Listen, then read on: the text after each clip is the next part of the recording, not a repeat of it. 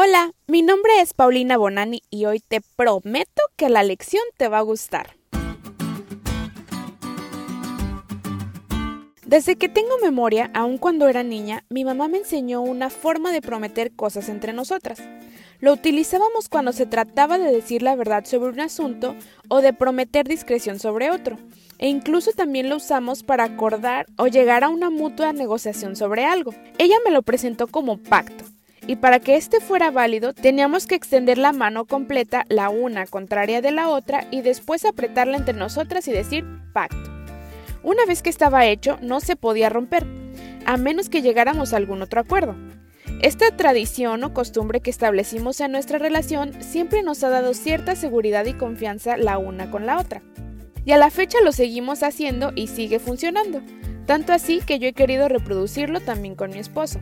Pero los pactos no son algo que se nos haya ocurrido a nosotras para nada. Estos tienen una historia milenaria, y fue Dios quien los estableció primero con nosotros desde los tiempos de la creación y el Edén. Y siempre han sido con el objetivo de restablecer su relación con nosotros, su pueblo. Como se dijo ayer, la lección de esta semana estaremos estudiando la naturaleza de los pactos, su propósito y su historia pero en especial vamos a leer acerca del pacto que firmó el pueblo de Israel en los tiempos de Esdras y Nehemías.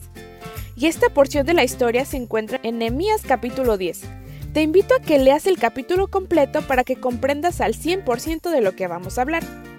En estos versículos podemos leer que después de la oración de Esdras en el capítulo 9, el pueblo se comprometió a firmar un pacto con Dios, que consistía en una serie de promesas que los israelitas le hacían a Dios para demostrar su obediencia. Recordemos que incluso se refirieron a sí mismos como siervos, así que estaban dispuestos a lo que fuera con tal de restaurar su relación con el Señor. Y no solo los líderes lo firmaron, ahí dice que el resto del pueblo también. ¿Y por qué crees que era tan importante establecer un pacto con Dios?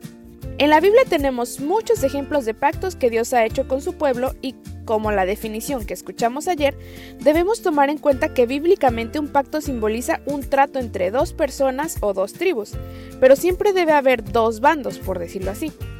En el caso de Dios, Él nos revela así su promesa y nos da los requisitos para que el pacto se cumpla. Podemos encontrar muchos ejemplos de pactos en la Biblia, desde el de Adán hasta el que se le denomina Nuevo Pacto. Pero lo que todos tienen en común es que todos han sido establecidos por el mismo Dios. Nosotros como humanidad a lo largo de los años nos hemos dedicado más a la maldad que a Dios.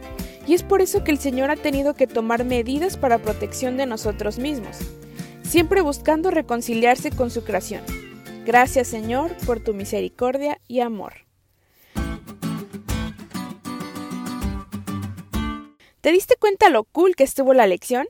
No te olvides de leerla y de compartir este podcast. Es todo por hoy, pero mañana tendremos otra oportunidad de estudiar juntos.